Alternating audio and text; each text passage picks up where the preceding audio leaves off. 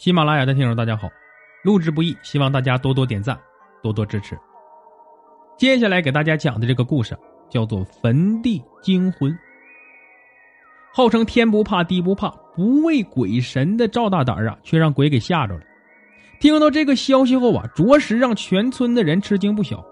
有几位好事的想去看个热闹，可又心虚。后来呀，在胆儿大点的村民带领下，才战战兢兢的走进了赵大胆的家里。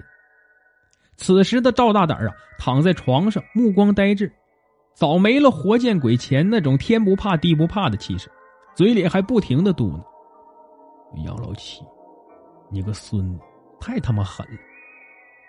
赵大胆是村民们送给他的外号，他这个人呢，擅长逮黄鼠狼。黄鼠狼的栖息地是哪儿？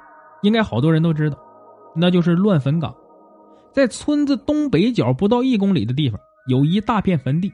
各种坟头，有种上柏树立碑的，也有无人上坟打理，让黄鼠狼建了窝，满坟全是洞的。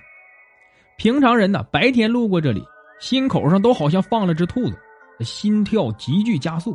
可他赵大胆不同，别说白天，就是月黑风高的夜里，他上坟和上邻居家串门是一样的。他平常说什么有鬼有神的，都是在骗自己。世上本无鬼神，不信真让我碰到了，我能把他逮了活吃了。可大话说多了的赵大胆啊，此时躺在床上呻吟，这不免让人想到叶公好龙，龙真的来了，叶公嘛吓尿了。赵大胆嘴里念叨的杨老七呀，是他隔壁邻居，原本两家关系还行，可自从包田到户后啊，就一天不如一天了。杨老七这个人呢，爱占小便宜，农村分地那会儿，基本上和原占有的宅基地呀差不多，邻居挨着邻居。每年春种秋收，这杨老七呀总会偷摸的多耕赵大胆的责任田。刚开始赵大胆没注意，可时间久了，就好比赵本山的一部小品里说过的一句话：“你薅羊毛专可一只羊薅，那谁看不出来呀？”气不过的赵大胆啊，就找杨老七理论。两句话没到头，两人就上手了。这一打一闹啊，从村里到乡镇，硬是闹了小半年。后来乡镇派干部下来调解。重新量了地亩，并标上了分界点，也就是从那一天起，两个人呢算是结上了梁子，几十年再也没有消停过。墙挨墙的邻居难免有个鸡飞狗跳的事可这事啊，在他两个人看来啊就是开骂的理由，指桑骂槐，明目张胆，欲打还凶，始终伴着他俩。他家有喜事我烧纸诅咒；我家有难事你放炮庆祝。可就在前天。原本身体强壮的杨老七呀，早上吃完饭，刚准备起身干活的时候，一头撞倒在地上，根本就不给人抢救的机会。后来有人说他是脑淤血，有的人呢说他是心梗。可无论怎么猜测呀，这杨老七就这样一句遗言都没留，离开了人间。听到杨老七去世后的消息，赵大胆心里那个高兴，心说：“你妈小样还和我斗不？小命都没了，你还咋跟我斗？”杨老七出殡的时候，有村民劝赵大胆去烧点纸，毕竟这个邻居几十年了，冤家宜解不宜结。何况啊，他杨老七也死了，可任由别人怎么说呀，赵大胆就是不给面子。他心里说：“哪那么简单？出殡我不去送他，夜晚呢，我上坟地逮黄鼠狼的时候，顺道看我怎么损他的。”吃过晚饭，赵大胆拎着捕黄鼠狼的工具就出门了。天出奇的黑。好像随时都会有暴风雨来临的感觉。此时说黑灯瞎火、伸手不见五指，那一点也不夸张。但赵大胆他不怕，他是谁呀？他是天不怕地不怕、不惧鬼不惧神的主。向坟地边走，心里还边嘀咕：“哼，杨老七呀，杨老七，你坏事做尽，他妈遭报应了吧？躺地下不舒服，有本事一会儿你从坟里钻出来，咱俩再吵一回。”赵大胆到了坟地后。借着手电的光亮啊，他一眼就看到了杨老七那摆满花圈的新坟，心里说：“杨老七，你们人缘不错呀，是不是和秦桧一样，坏到那种地步还有仨相好的？这没办法，这只是坏人跟坏人之间臭味相投罢了。”乡邻们传了多年啥都不怕的赵大胆向杨老七的新坟走去，离坟还有几米的距离。突然，他看到原本堆放在坟上的花圈有一个站立了起来，紧跟着伸出一个满脸是血的人头来。赵大胆当时就懵了，他努力的闭上眼，深吸了一口气。他希望刚才他看到的只是幻觉。等他再次睁开眼睛的时候，刚才那个被人扶起的花圈倒在了坟地面的空地上，可那个满脸是血的人头啊，却没了踪影。我的个妈呀！杨老七从坟里头跑出来了。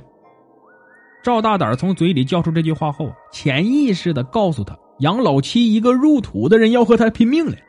这是坟地，人鬼相斗起来，他肯定占不了上风，还是赶紧跑吧。屁滚尿流的赵大胆啊，丢下逮黄鼠狼的工具，使出吃奶的劲向村子里跑去。他一口气跑到了家门口，才瘫倒在地上，用手拍着门板，嘴里有气无力的喊着。快开门！杨老七从坟地里跑出来。听到动静后的家人开门扶赵大胆进了屋。随着赵大胆进屋的，还有一阵阵恶臭。家人找寻了半天，才发现，不知道什么时候赵大胆大小便失禁，早屎尿一裤裆了。这变故也太大了，赵大胆变成赵西屎了。家人呢也很好奇他经历了什么，可无论你怎么问他，他只有一句话。杨老七，你孙子太他妈狠了！在猜疑中，家人帮赵大胆换了衣服，心想让他睡一觉，平复一下心情。明早天亮啊，也就没什么事了。可没想到的是，第二天更严重。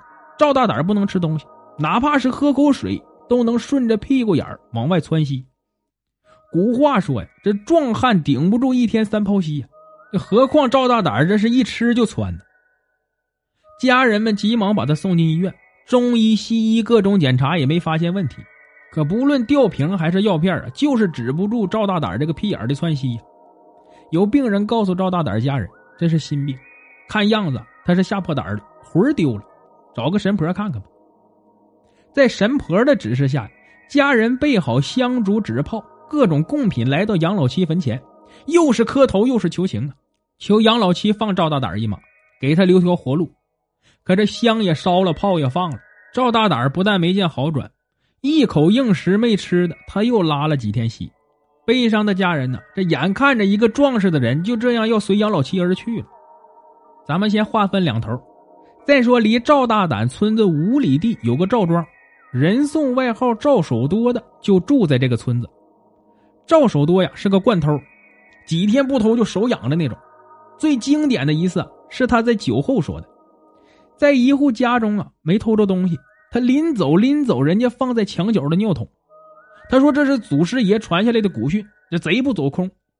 平时偷鸡摸狗的赵守多呀，总想干一票大的。他踩点好几天了，觉得他邻村啊有一户人家可以下手。男人是船员，一出海签合同的就是三年。村头刚盖起的三间三层小楼还没入住，媳妇儿啊在家带着孩子。那平时花钱就一个阔绰。他心想，这户人家金银细软肯定不会少，得手后比头一年鸡狗可强多了。踩了几天点的赵守多呀，运气不好，天天大晴天，还正好赶上月中，做贼呀见不了天日，也碰不得月圆，亮光下做事那不是贼人干的活。手痒痒不行的赵守多呀，总算等到点了。今天是一个大阴天，这是个绝好的机会，他不可能会放过。站在村外的他呀。眼瞧着村子里各家各户关门熄灯后，他轻车熟路又悄无声息的翻进了他盯了好几天的院子。可事儿啊，就这么巧，刚翻入院子的他呀，遇到了一件窝心的事主房屋的灯突然亮了，当时他就吓一跳，他以为是让主人发现了。可细听一下呀，是小孩要大便。大家都知道，农村呢老院子不大，厕所不在屋里，在墙角。赵守多呀，当时就心惊起来。很显然，孩子要大便啊，户主当然要带孩子出来。可院子里灯一亮，他可就没处躲了。虽说和户主没有交集，可毕竟离得不远，也认识。这深更半夜的，要是碰个面啊，能尴尬死人。他今夜只是想偷点东西，即使户主发现他，他也不可能为了偷点东西杀人灭口，那样也太不值了。赵守多叹了口气。为了不被户主发现，很舍不得的又翻到了墙外。你说咋就这么巧？赵守多脚刚落地，还没站稳，墙头上一块砖紧跟着下来了。这不偏不倚的刚好落在赵守多的头上。赵守多不由自主的大叫了一声：“哎呦我的妈呀！”这更巧的是啊，他这叫声引起了村子里刚从外面喝酒回来的几个小年轻，其中有一个说：“哎呦我去，这老公出海打鱼常年不在家，这娘们还偷上人了。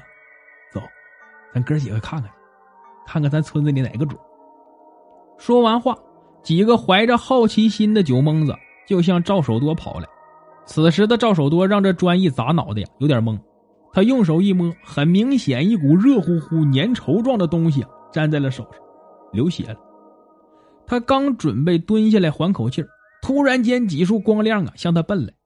出于一个贼的本能啊，痛先放在一边，逃命要紧。赵守多想都没想就向村外跑去。